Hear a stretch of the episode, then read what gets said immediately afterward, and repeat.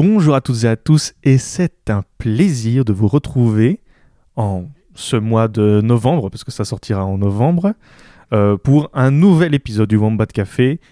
Cela fait maintenant très longtemps qu'on ne s'est plus vu, et je voulais tout de suite accueillir Sayan. Salut Sayan. Salut Ryan. On est en online meeting euh, à travers Bruxelles pour essayer de se retrouver pour enfin pouvoir enregistrer avec tout ce qui s'est passé ces derniers temps. Je crois que ça fait huit mois qu'on n'a plus fait d'émission ensemble. Ouais, ça fait un, ça fait un bon moment là. la, dernière, la dernière fois, c'était avec euh, Baleine sous caillou, il me semble, non? Ou on en a fait une après encore? Ça, c'était le 11 août ou un truc comme ça. C'était Non, c'était en juillet en plus. Donc ça fait déjà plusieurs mois. Et à deux, ça doit faire euh, facile huit mois, je crois, qu'on n'a plus fait d'émission juste à deux. Ouais, juste à deux, c'était euh, avant le confinement, juste quand je suis revenu euh, du Pérou, non? Ouais, je crois que c'est ça. Je crois que c'est ça. Waouh, ça fait vraiment un bail. Et en huit mois, il s'est passé beaucoup de choses. On a découvert plein de nouvelles choses dans la culture, parce qu'il faut dire que niveau culturel, ces derniers temps, il y a eu énormément de transformations. On a eu deux fois plus de propositions à peu près tous les sites de streaming comme YouTube et tous les autres sites qui sont pas vraiment de VOD ou de SVOD mais qui proposent des produits et des, et des, voilà, des, choses culturelles euh, ont vraiment mis les bouchées doubles pour proposer plein de choses pour ne pas, entre guillemets, s'ennuyer euh, durant euh, ce confinement. J'espère que vous, de votre côté, les auditeurs, tout se passe bien pour vous et que, et que voilà, on, espère vraiment que, que, tout aille bien. Et pour cette rentrée de la nouvelle saison du Wombat Café. Il y aura des nouveaux formats, il y aura des nouveaux invités. Bref, on a réservé, on a essayé de préparer au mieux des superbes émissions. Elles vont arriver dans les prochains, euh, prochaines semaines, dans les prochains mois. Euh, de nouveau, on ne vous promet aucune régularité de notre côté. Forcément, d'habitude, quand il n'y a pas de confinement et quand il n'y a pas de crise sanitaire, c'est déjà compliqué. Mais alors, maintenant qu'il y a une crise sanitaire, qu'on ne peut pas se retrouver parce qu'on habite trop loin l'un de l'autre et que quand on se retrouve, c'est compliqué, euh, ne vous euh, attendez pas à des émissions toutes les semaines. Voilà, la mauvaise nouvelle, elle est arrivée. Maintenant, on va pouvoir commencer réellement cette émission générique.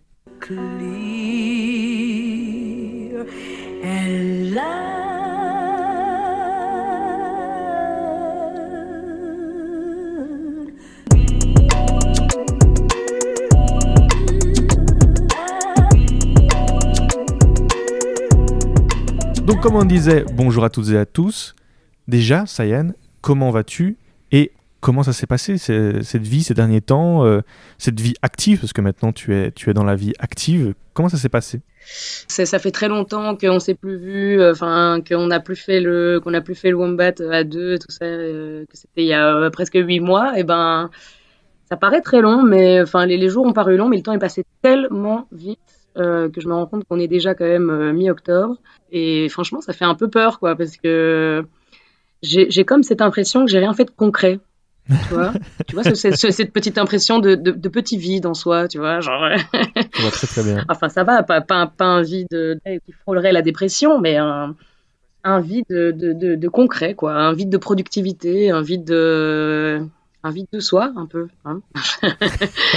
non mais euh, non mais concrètement, euh, ouais, je, je, je, me sens je me sens un peu dépassée euh, par les événements où, où, voilà, on a eu une espèce de petit de petit espoir que que la situation du corona se tasse un peu et qu'on puisse revenir un petit peu à une vie normale cet été. Et puis, en fait, bah, ça, ça, nous passe un petit peu sous le nez parce que, en fait, c'est encore plus alarmant qu'en que, mars. Donc, et on a, on a de, de nouvelles restrictions et euh, on n'est pas confiné, mais, euh, mais c'est tout comme quoi. Moi, en tout cas, qui travaillais dans, dans, un restaurant euh, un petit peu en attendant, oui, chers auditeurs, je suis en pleine recherche d'emploi. Donc les grands patrons qui nous écoutent, n'hésitez pas à envoyer un message. Bah, et, étant fraîchement diplômé depuis mai, ça fait donc depuis mai que, que je suis à la recherche d'un emploi. J'ai envoyé énormément de candidatures à beaucoup de types euh, de, de travail, enfin de, de, domaines de, de, travail, parce que bon, forcément, euh, on ne doit pas être trop picky euh, Bien sûr. quand on commence à travailler, qu'on n'a pas de, réponse positive tout de suite. Donc bon, voilà, j'ai j'ai essayé d'un petit peu élargir mon champ de, de, vision par rapport aux candidatures que, enfin par rapport au, voilà, au poste auquel j'ai postulé. Et voilà, j'ai eu une réponse positive qui me paraît être en tout cas euh, le boulot que je voulais le plus faire. Euh, ça ne commencera qu'en mars 2021. Mais sinon, voilà, et je ne me suis pas sentie très euh, productive et, et j'ai pas senti d'avoir fait vraiment des choses concrètes parce que tout simplement, euh, comme tu disais que culturellement, il y a plein plein de choses qui se sont mises en place, il y a plein plein de choses qui, qui, sont, qui sont arrivées, tout ça pendant, pendant ce confinement. On a dû se, se, réinventer un petit peu. Il y a eu des variations aussi de, de, de voilà de, de format, de, de, de, où regarder quoi, puisque les cinémas sont fermés. Euh, euh, donc voilà, toutes les productions qui avaient été mises en marche euh, ont dû euh, trouver un petit peu un terrain d'entente avec cette situation un peu pénible. Donc bah moi personnellement, quand je dis que j'ai rien fait de concret ni de productif, c'est que j'ai l'impression de ne pas avoir découvert de nouvelles choses culturelles, de ne pas m'être forcément intéressée. Et je trouve ça un peu dommage de ma part, mais j'ai l'impression que je me suis conforté dans une paresse un petit peu. Euh, ça nous a amené vers une paresse un peu, j'ai l'impression, de rester derrière mon ordinateur et d'accéder à des choses faciles en fait. Tu vois, pas du tout. Euh, pas du tout euh, réflexive ou autoriste ou mais est-ce que c'est toi qui te mets cette pression là ou est-ce que tu, tu, sens que c'est un peu le, le monde autour et tu as vu plein de gens chercher des nouvelles choses ou bien produire ou se réinventer ou bien se découvrir une nouvelle part d'eux-mêmes et puis tu t'es dit, toi, tu ne le fais pas, et donc tu t'es comparé à eux, ou bien c'est toi-même, tu t'es mis cette consigne en mode, voilà, il faut absolument que je me redécouvre, et, c'est l'opportunité rêvée, et tu ne l'as pas fait. Ah non, c'est moi qui me suis mis la pression, parce que justement, euh, en juin, j'ai recommencé à travailler au restaurant euh, en temps plein euh, jusqu'à bah, jusqu'à lundi, puisque depuis lundi, les restaurants sont fermés, donc je suis actuellement au chômage.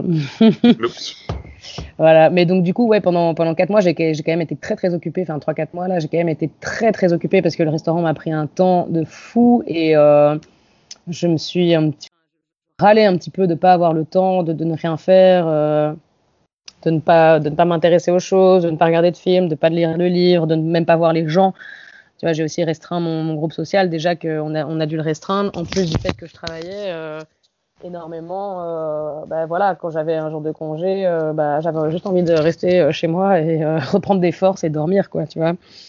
Donc, et puis tous les projets que qu'on a à côté, enfin, je veux dire même pour le podcast, pour le festival, pour plein de petites choses, des petits projets qu'on a à côté quand même qui sont qui, qui sont chers à mes yeux bah, j'ai l'impression de ne pas avoir eu le temps de m'investir. quoi. Et c'est moi qui me suis mis cette pression, bien sûr. Hein. J'aurais pu trouver le temps. Hein. Je veux dire, c'est des excuses euh, qu'on peut, voilà, on peut se trouver toutes les excuses du monde. Euh, j'avais le temps, j'aurais pu le faire. Mais, euh, mais là, maintenant, en fait, paradoxalement, je suis assez contente d'être au chômage parce que du coup, là, ça me laisse quand même un petit mois pour me remettre sur pied, pour un petit peu m'intéresser aux choses. Comme je t'ai dit, j'ai commencé une, une formation de graphic design qui me plaît énormément. Vraiment, je me rends compte que j'adore ça. Enfin, j'adorais ça, mais je savais pas du tout comment m'y prendre. Et puis bah là, avec cette petite formation, euh, franchement, c'est euh, c'est un réel plaisir. Donc euh, donc voilà, j'essaye tant bien que mal, mais mais voilà, je suis un petit peu dans un dans un creux personnel, quoi. Ouais, donc clairement, on n'est pas du tout dans une situation hyper facile. C'est pour ça que ça s'appelle aussi une crise, hein, forcément. et c'est une pandémie, donc ça touche énormément de pays et, et, les nouvelles ne sont pas très, très réjouissantes. Et en plus, moi, j'arrive avec un sujet qui l'est encore moins, puisque justement, on parlait de, tous les effets négatifs que peut avoir euh, voilà, la crise sur le, le monde de la culture. Voilà que les cinémas sont en réelle crise. C'est vraiment euh, devenu très grave ce qui se passe, en tout cas en, Belgique et à Bruxelles, au, niveau des cinémas. Ils ne savent plus euh, joindre les deux bouts, comme énormément d'autres entreprises. Hein ce n'est pas du tout les seuls euh, pour qui c'est difficile pour le moment. Et voilà que le grand géant Disney ne les soutient pas du tout, euh, autant en Belgique que dans tous les autres pays, puisque voilà que Disney avait proposé de sortir Mulan seulement sur Disney ⁇ et puis il y a de ça peut-être maximum une semaine, euh, il y avait un film qui était prévu en décembre sous le, le sigle Disney, sous le logo Disney, parce que voilà, chaque année, ils sortent euh, le Disney à la fin de l'année. Cette fois-ci, c'était censé être le film Soul.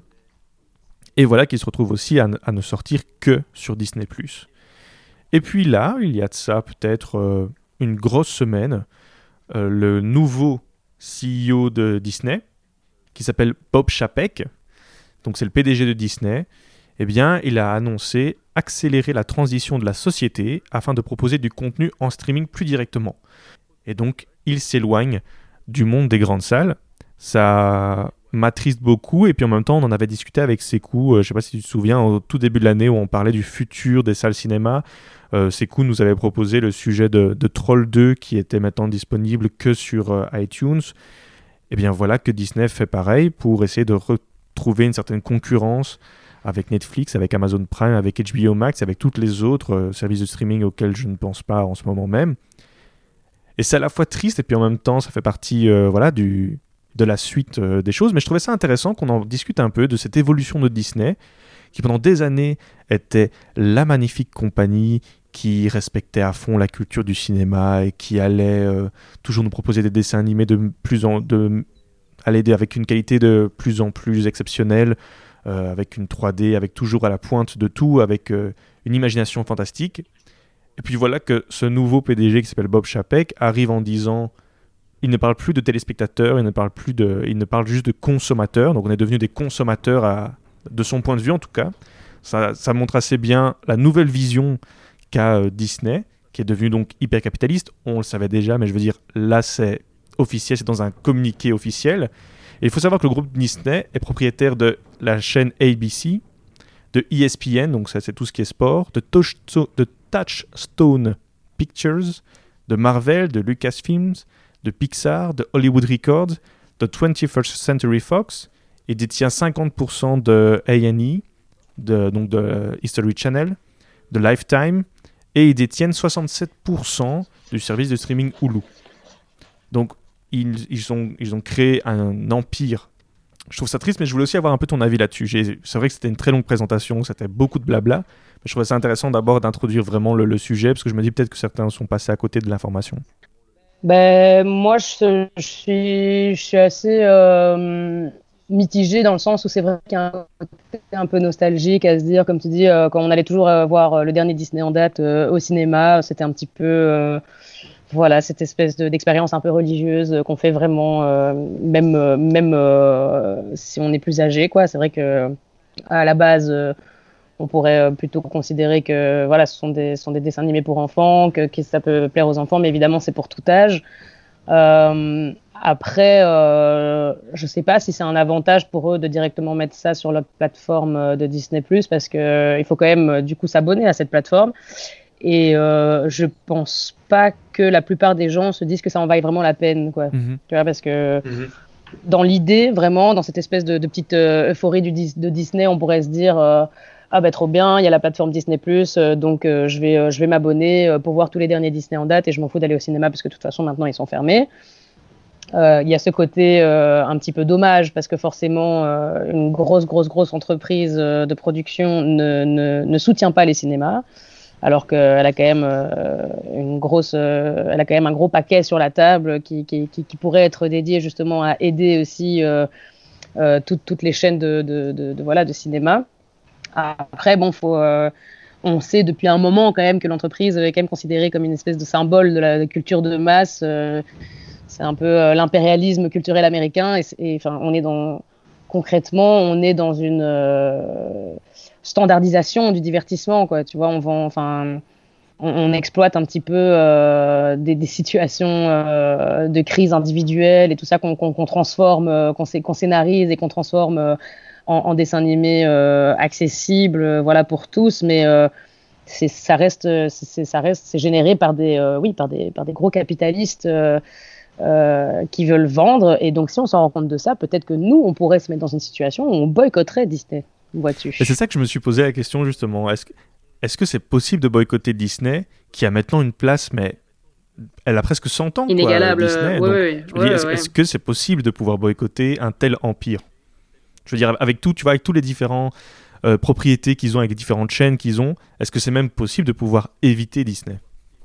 En fait, c'est ça le problème dans notre société néo-capitaliste d'aujourd'hui, quoi, parce que forcément, euh, c'est euh, l'argent qui, domine et du coup, bah, comme elle investit dans énormément de chaînes de production ou dans énormément d'autres d'autres films, bah, tout simplement, ça pourrait être compliqué oui, de, de, le boycotter, mais à un niveau de, consommateur, tout simplement, et non pas de, et non pas de, producteur, quoi. Eh ben, on pourrait, oui, à notre échelle, tenter de boycotter Disney, quoi. Moi, tout simplement, je ne vais pas m'abonner à la chaîne Disney+. Ça, ça me paraît clair. Ça me paraît clair et net. moi, moi, je m'étais dit, est-ce que peut-être ce, ce, revirement de Disney Plus qui évite les cinémas, est-ce que ça ne permet pas à des maisons de production peut-être plus jeunes et plus petites d'avoir leur place et de, devenir peut-être plus important dans l'écosystème des grandes salles, euh, du marché euh, des grandes salles On va consommer euh, plus local, même, même en ce qui concerne les productions télévisuelles ou les productions cinématographiques. voilà, il pourrait très bien y avoir des départements d'animation qui, qui qui serait purement belge et qui serait relayé sur nos écrans de manière gratuite et qu'on n'est pas, enfin pas gratuite, mais en tout cas pas, pas dans cet esprit de, concurrence et de contrer euh, le, le voilà l'épanouissement des, des, salles de cinéma, quoi, tu vois.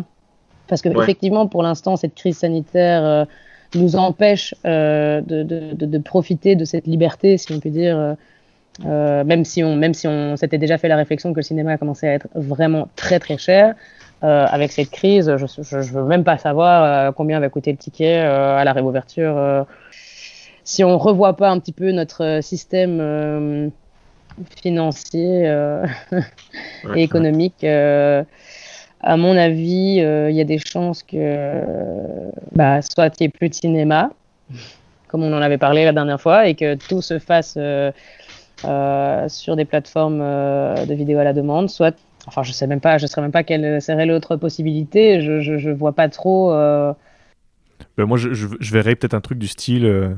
Maintenant, il y aurait plus les salles Kinépolis ou les salles UGC, il y aurait les salles Netflix et les salles Disney qui créeraient eux-mêmes leur propre lieu pour pouvoir proposer leur propre production ou un délire comme ça. Je sais même pas si c'est possible, mais c'est un peu un scénario que je me dis. tu sais, parce que Netflix, ces derniers temps, ils ont un peu cette euh, nouvelle position euh, marketing qui est on laisse pas tomber les salles et on continue à, mettre euh, à proposer nos films dans certaines salles aux, aux, États-Unis en tout cas c'est comme ça le prochain film avec Chadwick, Chadwick Boseman paix à son âme eh bien ce nouveau film se retrouvera dans certaines salles aux États-Unis je me dis, tu vois, Netflix, ils laissent pas tomber complètement la salle de cinéma. Est-ce que peut-être. Euh, mais eux, ils sortent sur la. Eux, eux justement, et...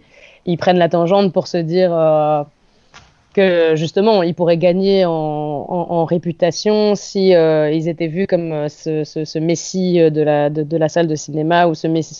Enfin voilà, ils seraient vus comme des sauveurs, comme des héros. Et je pense que. ça, pas, ça leur était pas totalement inconnu, cette, idée d'être vraiment le, héros des salles de cinéma en se disant, ben voilà, parce qu'ils ont quand même gagné énormément d'argent ces dernières années, ils ont euh, vraiment euh, su euh, se faire une, bonne grosse place dans le monde, dans le paysage médiatique audiovisuel aujourd'hui. Et, et je pense qu'ils ont totalement les moyens de se mettre en position de sauveur de la situation. Je crois que Netflix n'a pas beaucoup de choix parce que, bon, voilà, qu'est-ce que à la base, euh, qu'est-ce qu'ils sont euh, Ils sont euh, des, vendeurs de. Enfin, c'est un catalogue concrètement de, vidéos, de films, qui s'est transformé en producteur. Donc, donc, je crois qu'ils n'ont pas trop le choix que de aider le cinéma parce que sinon, enfin bon, eux après, oui, forcément, tout le monde regarde directement sur Netflix les films qui sortent, mais je crois qu'ils veulent gagner en, en... aïe. Ça va? Ouais, je suis désolée, il y a, y a, un chat qui est venu me sauter dessus. qui m'a mordu. Putain, je ne m'y attendais pas. Je suis désolée, pardon, excusez-moi. Euh, il y a un chat qui est venu se poser à côté de moi. Je me suis dit, je vais le caresser gentiment. Bah voilà. Euh... il m'a griffé, il m'a mordu tout à coup, vraiment, euh, sans préavis. Il n'est pas d'accord avec toi. non, il n'était pas du tout d'accord. Mais non, mais donc voilà, comme je disais, à mon avis, Netflix n'a pas trop le choix que de se mettre dans cette position parce que, ben voilà, s'ils font pas ça, ben, tout simplement, plus personne va avoir d'empathie de, de, pour le cinéma et plus personne va vouloir les aider puisque plus personne ne voudra le regarder, plus personne ne voudra y aller parce que bon, le cinéma, concrètement, c'est juste un, un, déplacement social hein, aussi avant tout, hein, parce que forcément, comme tu dis Bon, il y a une question de qualité aussi sur grand écran, vraiment imprégné. Mis en totale immersion vraiment dans le film, dans une salle noire avec vraiment le, son, euh, la qualité euh, de, l'image, tout ça. Mais bon, après, euh, c'est vrai qu'on peut, si, si c'est juste pour le divertissement et pour regarder un film, Netflix propose évidemment de regarder des nouveaux films de chez soi. Il y a ce côté un peu lazy dans lequel on tombe là. Hein. Ouais, ouais, Non, mais je vois, en plus, j'aime bien, j'aime bien, comme tu dis, cette, cette idée que, que, Netflix continuerait à aider les cinémas. Surtout que dans, leur histoire et dans leur c'est un peu, un peu pompeux ce que je veux dire, mais un peu dans leur storytelling euh, d'entreprise, ils ont un peu ce délire de on fait l'inverse que ce que nos concurrents font. Ils ont un peu ce délire de on laisse toujours la liberté au réalisateur le plus possible, on laisse beaucoup de place euh, à l'innovation, à, aller un peu contre-courant, même si les gens n'acceptent pas. Euh, et je crois que le fait d'aider le cinéma, comme ne le fait pas Disney, pourrait peut-être que ça pourrait leur être très avantageux. Ouais, je pense que c'est leur avantage. Plus est devenu hein. un, concurrent hyper, euh, hyper agressif qui a déjà plus de 100 millions d'abonnés, euh, donc payés, quoi, de 100 millions d'abonnements euh, payés tous les mois. Donc il y a clairement un, concurrent très, très, très, très. Mais je sais pas si ça, va, je sais pas si ça va tenir cette concurrence parce que oui, forcément, il y a eu cet engouement du début pour pour la plateforme Disney. mais moi, j'ai plusieurs amis qui s'y sont inscrits et qui m'ont dit franchement, ça vaut pas la peine ça vaut pas la mhm. peine. Donc euh, il y, a, y, a, cette espèce d'engouement en se disant, euh, ben voilà, c'est Disney, c'est une valeur sûre, euh, ben moi je fonce quoi, je suis séduit. Et puis en se rendant compte vraiment du contenu qu'on leur propose et de la manière dont c'est euh, dont c'est mis en place, ben, qu'il n'y a pas tellement de différence avec d'autres plateformes, tu vois. Donc euh, donc voilà, soit on regroupe tout en un et alors là il y a un réel avantage, euh, soit euh, bah, on reste calé sur la plateforme sur laquelle on était avant, en ayant fait le test évidemment euh, de Disney. Mais je pense qu'on va vite se rendre compte que Disney ne propose pas, non, enfin je sais pas, j'en sais rien. Moi je t'avoue que je me suis pas du tout mis sur la plateforme et ça me tente pas du tout pour l'instant. Et, et, j'ai plusieurs amis qui se sont inscrits et qui m'ont dit franchement ça vaut pas la peine, donc voilà encore encore mieux. Mais enfin j'ai encore moins de regrets à ne pas le faire. Mais et puis en plus oui en vue de toute la, de toute la polémique aussi, euh, de cette idée de ne pas soutenir les cinémas, alors qu'on est vraiment. Là, on devrait être dans un moment ultra solidaire et arrêter de se dire, bon, euh, déjà, le peu de fric qui me reste, je le garde. Enfin, tu vois, genre, c'est chiant, tu vois. Genre, euh, c'est pas, c'est pas, très, pas très fair play, je trouve, de part. Ouais, c'est une communication très, très particulière. Dans ce moment de crise, de dire maintenant, on va s'isoler complètement et on va créer aucun intermédiaire pour ne plus payer aucun intermédiaire et être complètement voilà, euh, au pouvoir de tout ce qu'on fait. C'est très particulier de le communiquer à ce moment-là. Bon, c'est une prise de position euh, particulière. On verra un peu l'évolution que ça va avoir dans les prochains, dans les prochains mois. À mon avis, on n'est pas au bout de nos surprises. Il va se passer beaucoup de choses autour de, Disney, autour des décisions qui vont être prises. Je crois qu'on est vraiment dans un virement euh, total de ce que cette, cette grosse maison de production, cette entreprise énorme propose voilà, je ne sais pas encore trop euh, vers où ça va aller, mais ça va être très intéressant de, voir l'évolution. C'était un sujet assez voilà, pessimiste, mais bon, voilà, c'est ce qui se passe en ce moment. Hein. il faut que les gens soient au courant aussi. Mm-hmm. Euh, après, après, on veut dire aux, auditeurs, dire aux auditeurs euh, ceux qui se sont inscrits sur la plateforme, c'est tout à votre honneur, bien sûr. Hein. Il n'y a, pas de, a pas de bonne ou de mauvaise manière de faire. Bon, après, nous, on dit peut-être que. Moi, je je dis peut-être que j'ai pas envie de cautionner non plus le comportement de Disney, donc je ne vais en tout cas pas me mettre sur cette plateforme, mais c'est tout à votre honneur de le faire. Si vous êtes des fans de Disney, si vous avez toujours aimé l'entreprise et les valeurs de l'entreprise, qui ont forcément, voilà, moi je trouve peut-être un côté peut-être un peu hypocrite, mais qui ont quand même des valeurs, hein, on, va, on va se le dire, hein, ça a quand même forgé toute une génération. Euh, euh, voilà, donc il n'y a pas de, c'est pas une mauvaise chose non plus. Hein, je tiens à le préciser quand même. Tout à fait, oui, c'est sûr que le, but n'est pas de, créer euh, une sorte de critique envers euh, les, les, les, gens qui voudraient s'abonner. Euh, ils ont aussi tout à fait des qualités. Là, c'est vrai qu'on a donné que les côtés hyper négatifs, mais c'est vrai que durant très longtemps, ils ont beaucoup aidé à, à l'évolution et au développement du cinéma et surtout dans le dessin animé. Et à l'éducation même, je veux dire, au-delà de ça, il y, a un côté, il y a un côté performatif aussi. Alors, à, leur production et, euh, et du coup enfin je, je, pense que voilà chacun doit se faire euh, son idée aussi si vous êtes inscrit sur la plateforme vous êtes abonné et, que vous ça vous convient et eh ben que, enfin vraiment. Euh, Tant mieux plus grand bien vous fasse. Plus, et c'est exactement ça que je voulais dire, mais je retrouvais plus. euh, L'expression me venait pas, tu vois. Non mais voilà, eh ben, justement, je trouvais que c'était un très bon sujet. et J'espère que on va, on va, on vous gardera un peu au courant de, de l'évolution que ça aura et un peu les, les réactions que ça va avoir. Euh, je voulais aussi parler d'un autre sujet que je trouvais très intéressant et je le trouvais très intéressant pour une bonne raison, c'est que euh, Sayan et moi, on a une vision ou en tout cas une habitude à ce niveau-là très différente. Je voulais parler du documentaire qui est sorti sur Netflix. Je sais pas si tu l'as vu, Sayan, qui s'appelle Social Dilemma.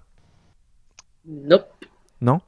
C'est un documentaire euh, extrêmement bien fait, avec euh, une grande dramaturgie et énormément de, beaucoup de mots flamboyants qui ont été faits là-dedans. C'est très très fort comme, euh, comme documentaire. En fait, ils ont interviewé plusieurs grands employés des réseaux sociaux, donc de Google, de Twitter, de Pinterest, de Facebook, forcément.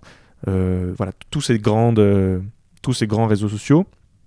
Et donc tu as plusieurs ingénieurs qui sont interviewés et en bref, ils disent tous à quel point c'est horrible les réseaux sociaux, à quel point c'est devenu très addictif, à quel point c'est devenu euh, quelque chose qui arrive vers une dystopie. Si à la base c'était construit pour qu'on crée euh, avec l'humanité une utopie, c'est devenu très vite une dystopie.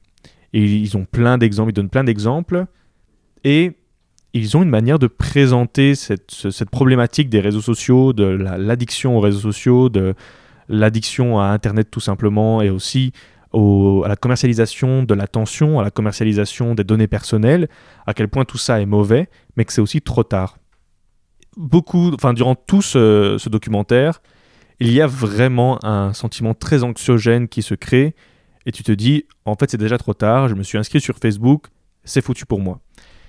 Mais moi, tu sais, euh, je suis fort intéressé par, euh, par toute cette problématique-là, tout ce qui est Internet, tout ce qui est les données personnelles, je m'y intéresse beaucoup. Je- et je suis très content de vivre en Europe où on a le RGPD qui nous permet un minimum de garder tout ça euh, au clair. Et ça m'inquiète beaucoup. Donc forcément, quand j'ai lancé ce documentaire, j'étais pas hyper intéressé parce que je me disais, voilà, je connais déjà énormément de choses là-dessus, je connais un peu le discours qui est fait autour, je vois pas très bien ce que ça va pouvoir m'apporter d'autre.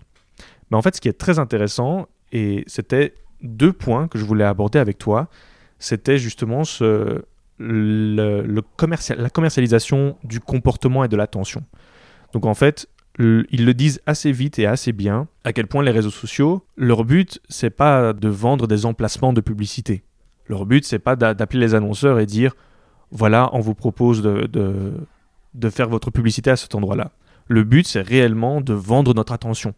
Donc c'est vraiment de, dire voilà, euh, les gens se connectent à notre euh, réseau social, les gens sont très intéressés par euh, ce thème-là, et bien pour ces personnes-là, on vous propose ceci. Et donc ça crée clairement une manipulation autour. Et ce qui est super intéressant, c'est qu'en fait dans ce documentaire, tu as des ingénieurs qui ont créé ces algorithmes, qui ont créé ces, ces nouvelles manières d'appréhender ces réseaux sociaux.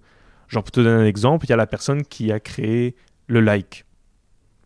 Et voilà, elle, explique ce qu'elle voulait faire à la base avec ce like. Le- son but, c'était vraiment de créer de la positivité et que les gens allaient vraiment aimer ça. Et puis le comportement humain fait que maintenant, les gens font très attention au nombre de likes qu'ils ont eu et le comparent par rapport aux autres. Et donc ça crée presque un mal-être total de ne pas avoir assez de likes.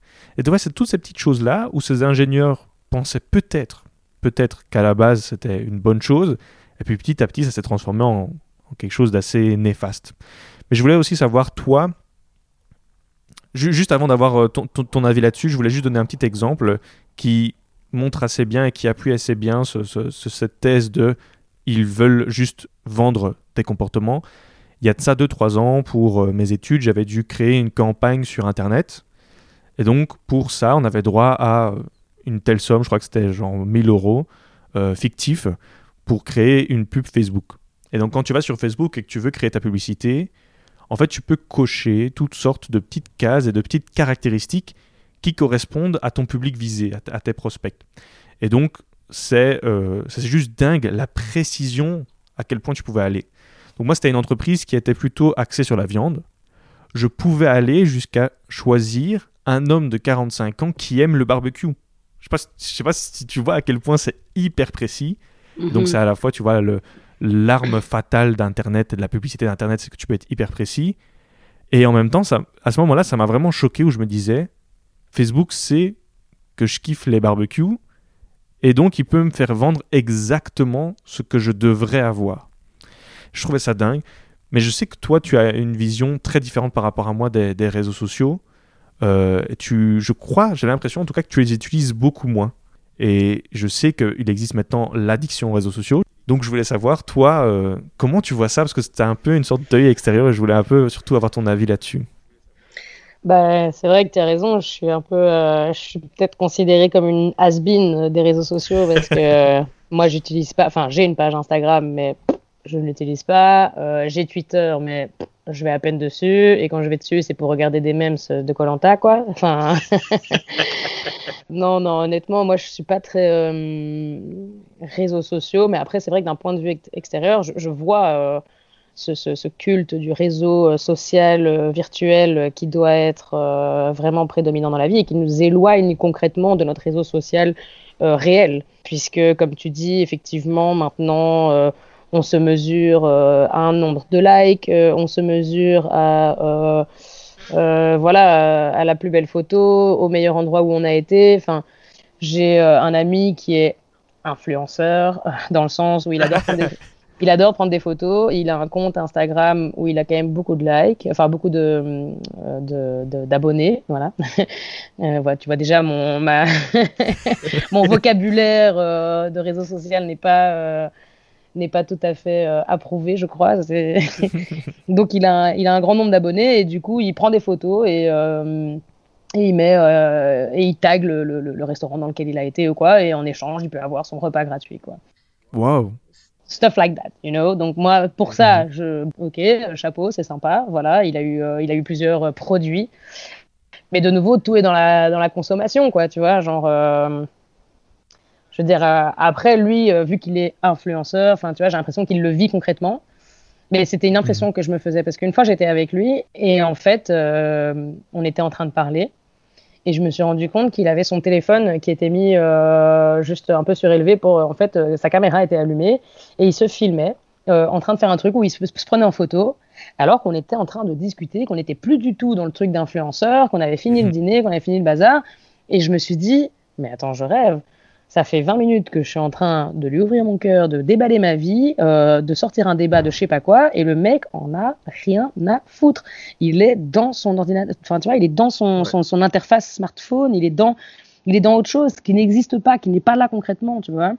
Et, et, et quand je m'en suis rendu compte, vraiment, ça, ça m'a donné une petite boule au ventre. Je me suis dit, mince, est-ce qu'on peut euh, discuter normalement et puis tu discuteras avec ton, ta communauté ou euh, comment ça se passe, tu vois genre, euh, Mhm. J'étais un petit peu euh, vexée qu'il soit, qu'il ait l'air plus euh, investi dans sa, dans sa conversation ou dans sa photo ou dans son petit montage en train de faire un peu à mon insu, quoi, tu vois, plut- plutôt qu'avec la discussion qu'il avait réellement avec moi autour d'un café et que moi j'avais l'impression de réellement passer un bon moment. Et donc ouais, c'est un petit peu dommage de se dire, euh, enfin même je suis avec une amie, bon elle est pas influenceuse, mais elle est à fond sur les réseaux, Instagram, tout ça, et elle me dit, euh, genre limite elle me fait la gueule, t'as pas liké ma photo.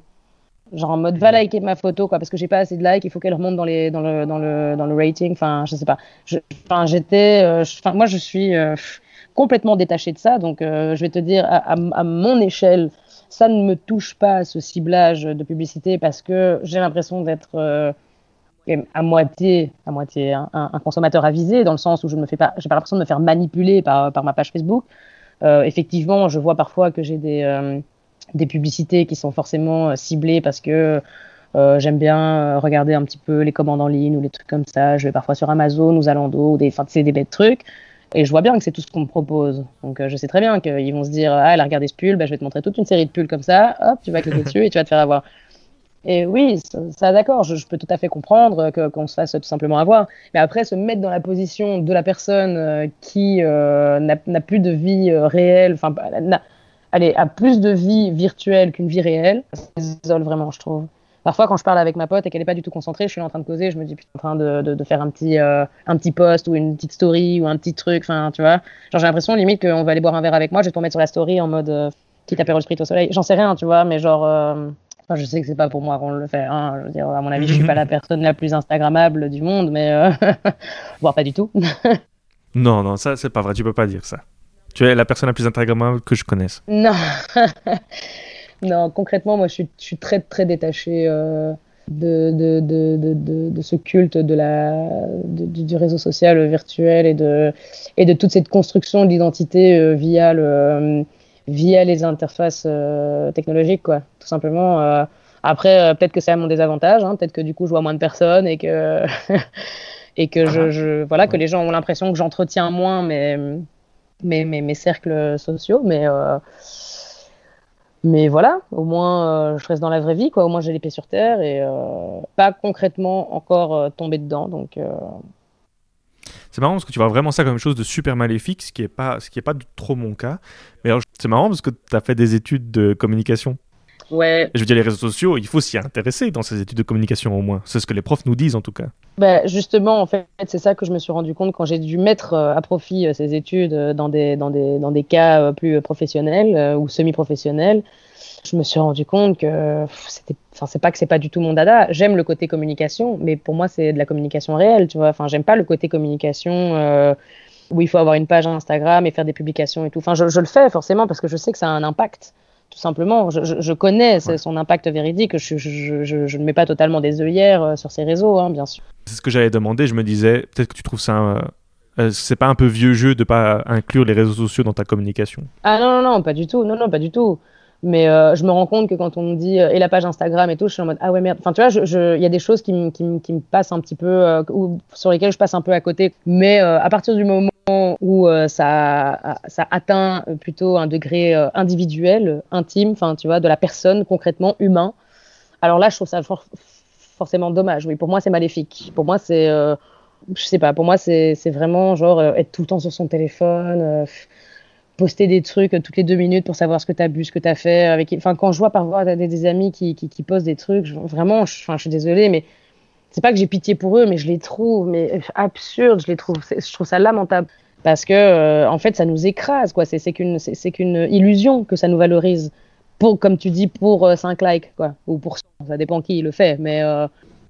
eh bien c'est un discours très euh, radical et ouais, radical, très radical. négatif j'avoue que je le, le partage pas trop ce, ce discours là parce que je, pense que les réseaux sociaux peuvent amener de, super choses et même si voilà c'est peut-être un peu plus rare parce que on est très vite euh, on, montre très vite en fait les, côtés extrêmes et les côtés les dérives qu'ont les réseaux sociaux. Mais je pense par exemple, il n'y a pas si longtemps, il y a un groupe Facebook euh, Rouen qui en fait aide les femmes euh, qui voilà rentrent parfois le soir à ne pas se retrouver seules et propose de l'aide. Et donc il y a un groupe Facebook qui a été créé à Rouen pour aider voilà les personnes qui rentrent seules la nuit. Je trouvais ça super cool. Il y a plein d'autres euh, groupes Facebook et de pages Insta qui sont très très cool et qui amènent une vision et de l'optimisme et de, du positif euh, dans la vie de, chacun.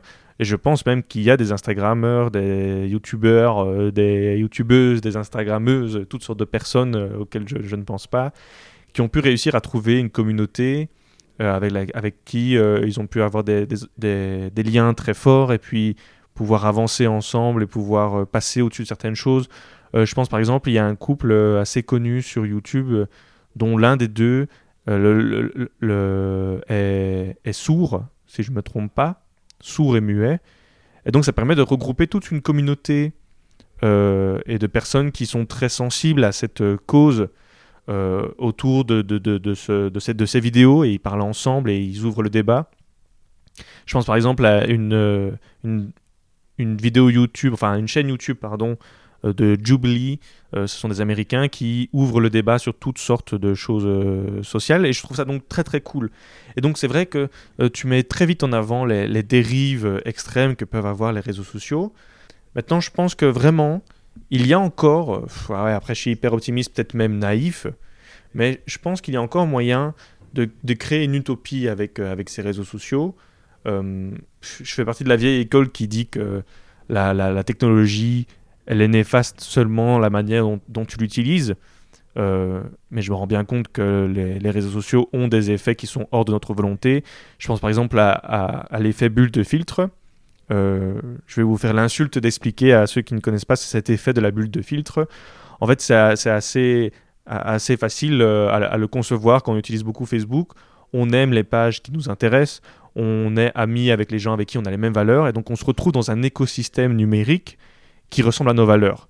Et on n'est jamais confronté à une réalité qui est à l'encontre de ce que nous on pourrait penser. Et donc on est dans ce biais de confirmation euh, perpétuelle de on aime les pages euh, de journaux qui ont les mêmes valeurs que nous, on aime les, pages de blagues qui sont pareilles euh, que ce que nous on pense. Et donc pour moi ça c'est aussi le gros défaut du film dont je parlais au début, le Social Dilemma, c'est qu'il propose un film, un documentaire sur Netflix, et les gens qui vont le regarder, ben, c'est des gens qui sont intéressés par, ce, par cette problématique, des gens qui sont sensibles à cette problématique. La personne qui s'en fiche euh, de l'addiction des réseaux sociaux ou qui n'a pas envie d'entendre les, effets négatifs que peuvent, avoir, que peuvent avoir les réseaux sociaux, ben, il va pas regarder ce documentaire. Et donc, malheureusement, ce documentaire, il sert seulement à confirmer ceux qui pensent déjà que c'est négatif. Et donc ça, ça me désole un peu. Et c'est aussi le reproche que je voulais faire à, à ce film, à ce documentaire, c'est que ce documentaire, il, poursuit seulement la même chose que les réseaux sociaux vont, c'est cette sorte d'effet de bulle de filtre, euh, voilà, euh, un, peu désolant. Donc c'est marrant parce qu'on a vraiment des visions très différentes, euh, toi et bah, moi. Après, après, je tiens juste à rectifier une petite chose. Moi, j'ai fait le procès des réseaux sociaux uniquement dans une idée de valorisation individuelle qui, me, pour, moi, me paraît voilà, un peu à côté de la plaque. Mais après, comme tu as euh, souligné effectivement qu'il y avait des, des, groupes de débats, des trucs, de, de, voilà, des, des, nouveautés qu'on pourrait suivre, des choses qui nous intéresseraient, des gens qui ont réussi à trouver peut-être une communauté qui, qui pouvait, euh, voilà, euh, qui, qui, pouvait intéresser tout simplement. il, y a des gens qui se sont rendus compte qu'ils avaient des choses à dire et que ça intéressait certaines personnes. il y a, y a, voilà, il y y a des trucs de critique, il y a des trucs de il y a des plateformes qui euh, aident les femmes à rentrer le soir chez elles et tout. Enfin, il y a plein de choses évidemment très très bénéfiques qui sont mises en place grâce aux réseaux sociaux parce que mine de rien, forcément, ça nous connecte, ça nous rapproche. Bien sûr, euh, enfin voilà, je, ne minimise pas forcément le, côté bénéfique des réseaux sociaux. Euh, après, je trouve que quand c'est utilisé dans une optique purement mercantile ou dans une optique de valorisation individuelle, euh, personnellement, moi, ça ne me... Voilà, je, je, je, je n'y vois pas le, le, euh, le côté bénéfique. Et je, ne vois pas comment je pourrais valoriser ça alors que ça ne, ça ne fait pas partie de, des choses que je, que je, que je cautionne forcément ou en tout cas des choses auxquelles je m'intéresse plus particulièrement. Après, c'est vrai que quand tu disais que j'avais pas, que j'étais pas forcément sur les réseaux, que j'étais, que peut-être considérée un peu comme une has des réseaux. C'est vrai que du coup, euh, toi, tu viens souvent avec un nouveau YouTuber ou un nouveau euh, gars d'un podcast ou, enfin voilà, des, des, des gens intéressants euh, qui ont juste envie de s'exprimer sur une plateforme euh, où personne va les emmerder et où justement ils peuvent se confronter parfois à des commentaires, à des discours et, et voilà et et faire exister leur, euh, leur, euh, leur pensée, quoi, tout simplement, dans, dans, dans, le, dans le monde réel, en fait, hein, parce qu'on passe par un, un, intermédiaire euh, virtuel, si tu veux, mais c'est, c'est, c'est, ça a une portée réelle, en fait, avec de réelles personnes qui sont derrière leur écran. Donc ça, je, je, je trouve ça, je, trouve que les réseaux sociaux ont forcément leur importance et ont eu leur importance historique par le passé dans des situations de crise aussi. Hein, dans printemps arabe, je trouve que c'est un printemps arabe, voilà, exactement. Et du coup, bah euh, voilà, je, je, je, ne je ne leur tire pas complètement dessus, hein, bien sûr. Euh, je, je, voulais juste rectifier ça. Et si Leonardo DiCaprio euh, faisait montrer sa vie? Style, regardez ce que j'ai mangé aujourd'hui, basket aujourd'hui à midi avec mes potes. non, non, m'en fous. m'en fous, royal. royalement. ok, ok. Ben voilà, hein, chacun, chacun sa vision. Moi, c'est vrai que je ne serais pas spécialement très intéressé, mais bon, je suis sûr que certains d'entre vous pourraient être intéressés par savoir ce que Leonardo DiCaprio a mangé euh, hier matin, et je pourrais pas euh, vous juger là-dessus. Et puis une autre partie très intéressante euh, que j'ai dans, dans, ce, dans ce documentaire, c'était aussi la polarisation des idées politiques. Donc en fait, dans ce documentaire, il parle du fait que les républicains sont devenus de plus en plus républicains et les démocrates sont devenus de plus en plus démocrates. Alors on peut aussi penser au scandale de Cambridge Analytica, on peut penser euh, au scandale de Brexit où les réseaux sociaux ont été utilisés fort euh, là-dessus. Euh, même ici en Belgique, il y a des partis politiques qui sont à fond dans la publicité. Je pense au Valence Belang qui a eu des, scores quand même très élevés en investissant beaucoup dans la publicité sur les réseaux sociaux.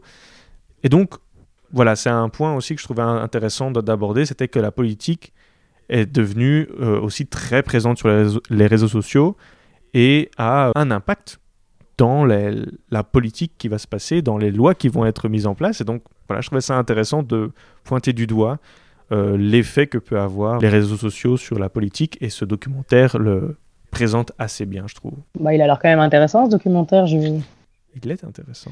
Je ferais bien un petit tour. Euh. Franchement, il vaut la peine. Et il y avait un point très important, très intéressant là-dedans c'était qu'il donnait des conseils. Mm-hmm. Mais, un truc à savoir, c'est que pour préparer cette émission, j'ai été m'informer euh, sur, euh, sur ce documentaire pour avoir quelques informations à, donner. Et en fait, je, je vois qu'il donne des conseils. Je, je, lis dans un article qui donne des conseils. Et je me dis, mais à aucun moment dans le documentaire, il donne des conseils. Je trouvais ça trop bizarre. Donc je retourne regarder pour, pour comprendre ce qui se passe. Et en fait, les conseils sont donnés durant le générique. Hmm, de fin. Voilà, le générique de fin. Je trouvais que c'était un parti pris très intéressant parce que c'est seulement quand tout le documentaire est fini qu'il propose des conseils, comme si. On t'oblige à passer, euh, on t'oblige à passer par le par le contenu pour. Euh, ouais, c'est ça, mais c'était aussi un côté genre. C'est déjà la fin. Pourquoi tu veux avoir des conseils? Le documentaire il est déjà fini, c'est déjà trop tard. Pourquoi tu veux avoir des conseils pour aller mieux, tu vois? Donc je trouve que ça montre assez bien la vision très pessimiste qu'a ce, documentaire sur, euh, sur les réseaux sociaux. Euh, mais bah, voilà, je pense que ça vaut la peine de, de, de, check ça. Voilà, pour finir, euh, cette émission qui est déjà assez longue. Hein. Moi, je propose que nous deux, on propose un, petit voilà, euh, produit euh, culturel. Euh. C'était quoi Proposition culturelle que disait Sekou? une proposition culturelle, voilà, un truc très, très cool qui n'est pas du tout dans le côté social dilemma hyper anxiogène, mais un truc très cool, chill. Qu'est-ce que tu voudrais proposer, Sai ben moi, j'ai, quand on parlait de Netflix et tout tout à l'heure, on avait déjà fait une, émission sur. Euh, bon, moi, c'est pas chill, hein, mais euh, c'est cool, mais c'est pas chill. Euh, on avait fait, on avait fait une. Ouais, ouais, il y a une grosse nuance.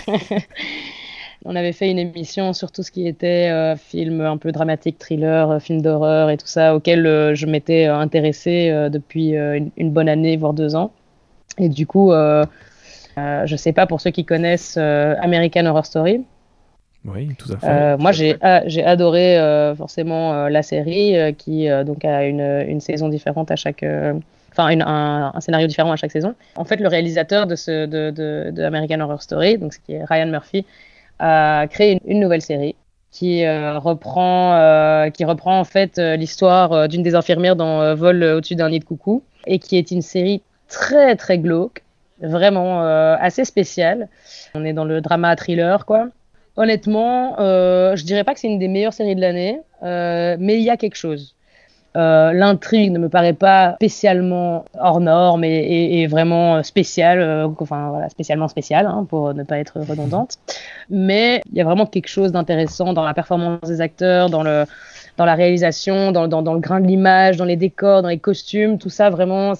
Je crois que c'est Ryan Murphy qui accorde une importance vraiment à ce côté visuel qui doit prôner parfois sur, euh, sur l'intrigue. Parce que bon parfois dans American Horror euh, Story je, j'ai remarqué que voilà à la fin il avait plus spécialement euh, l'inspiration n'était plus forcément au rendez-vous. J'avais l'impression en tout cas que c'était moins attrayant que les premières saisons et il, il, a mis de nouveau sa, muse au, premier rôle donc Sarah Paulson qui a joué dans quasi toutes les saisons de, American Horror Story et c'est l'actrice principale de, cette série et vraiment, je crois qu'elle vaut le détour. C'est des très beaux paysages, des super bonnes musiques, des très chouettes costumes, des très bonnes performances d'acteurs. Donc euh, vraiment, euh, euh, et voilà, et, un scénario très très glauque, quoi. Donc peut-être pas riche en rebondissements, mais assez spécial, quoi.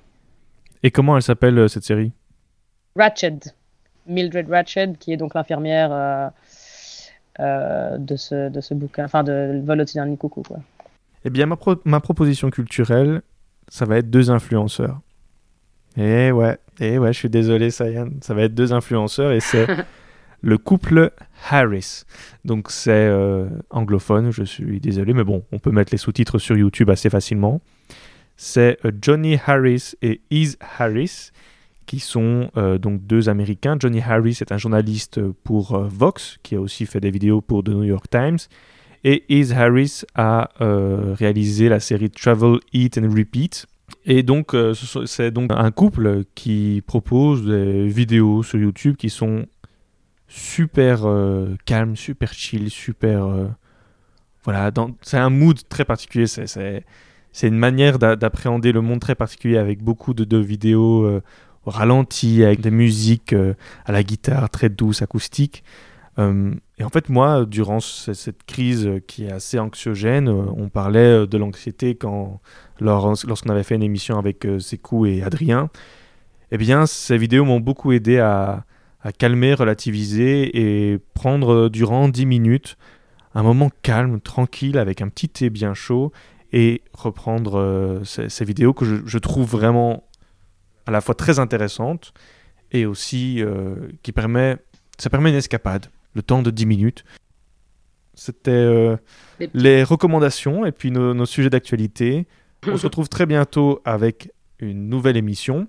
On a préparé plusieurs formats qui devraient vous plaire euh, dans les, prochains, dans les prochaines semaines, dans les prochains mois. J'espère que tu as aussi pu euh, profiter voilà, de cette rentrée de Wombat Café. Ah ouais, à fond, là, ça m'a, ça m'a reboosté pour la suite, là. Comme d'habitude. Hein.